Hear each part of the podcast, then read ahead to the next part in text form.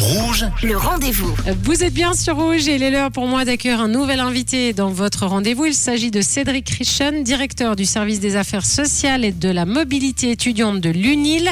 Bonjour, bienvenue sur Rouge. Bonjour madame. Bonjour. Alors, on va parler ensemble d'une problématique qui touche de nombreux étudiants de l'EPFL et de l'UNIL, à savoir la pénurie de logements étudiants dans la région.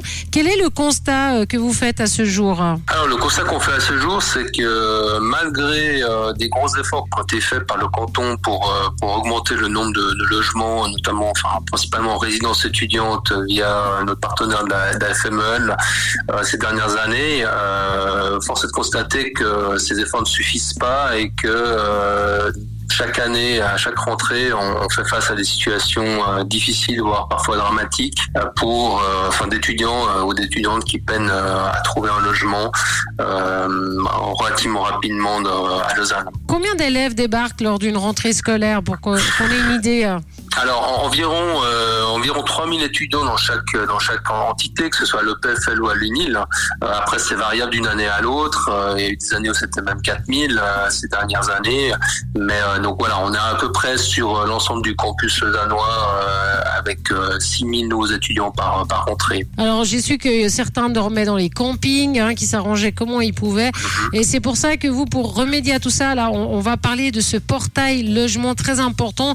Quelles sont les offres que vous pouvez justement euh, proposer un étudiant qui a pas beaucoup de moyens, qui a besoin d'un espace aussi calme hein, pour euh, pour étudier, un peu confortable Vous proposez quoi sur ce sur ce portail Alors en fait, alors on propose des, logements euh, assez variés. Ça peut aller euh, d'appartements qui sont à remettre, donc un bail vraiment à reprendre, qui permettrait à des étudiants en colocation, par exemple, enfin qui souhaitent faire une colocation, de, reprendre cet appartement. Alors là, on se dirige plutôt, euh, ça s'adresse plutôt à des étudiants de nationalité suisse ou qui sont établis en Suisse, puisque souvent bah, les régies euh, immobilières demandent des en Suisse, donc euh, ça complique un petit peu les choses.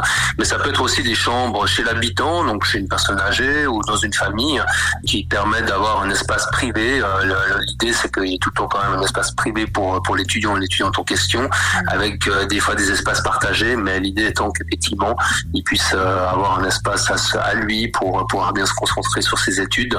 Après, euh, voilà, évidemment, les, les tarifs, les prix varient en, en fonction de la nature du logement. Donc vous, en fait, ce que vous faites, c'est quoi? Vous identifiez des logements qui sont euh, adaptés aux étudiants, puis vous les réunissez tous sur, euh, sur un portail, c'est ça? Alors nous, en fait, euh, voilà, ce qu'on fait, c'est qu'on on accueille des annonces de, de privés, donc de voilà, de, de propriétaires ou de locataires qui souhaitent proposer une chambre en, en colocation ou en sous-location chez eux.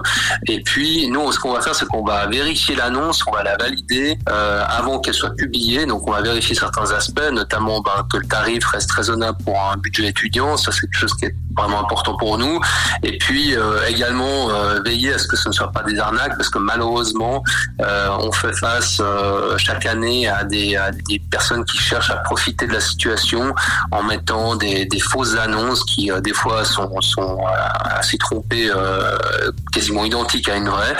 Et euh, du, coup, notre travail, c'est de, de vérifier ces aspects-là avant qu'elles soient publiées.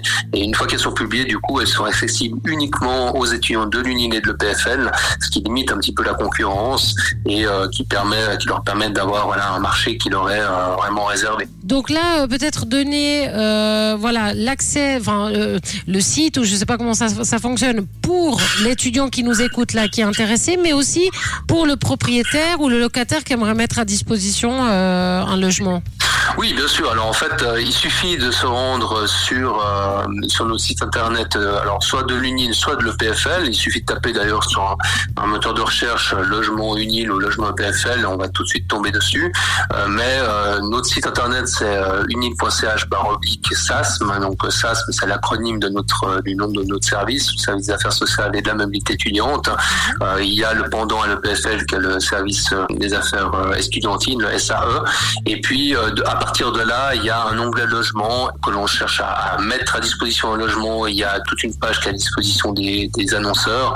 Et puis, de même pour les étudiants, toute une page qui donne accès à la plateforme et également d'autres d'autres pistes pour chercher des logements hors de plateforme si l'étudiant n'y trouve pas son compte. Mhm. Bah, merci beaucoup hein, pour toutes ces informations. Cédric Richen, merci d'avoir été notre invité sur Rouge.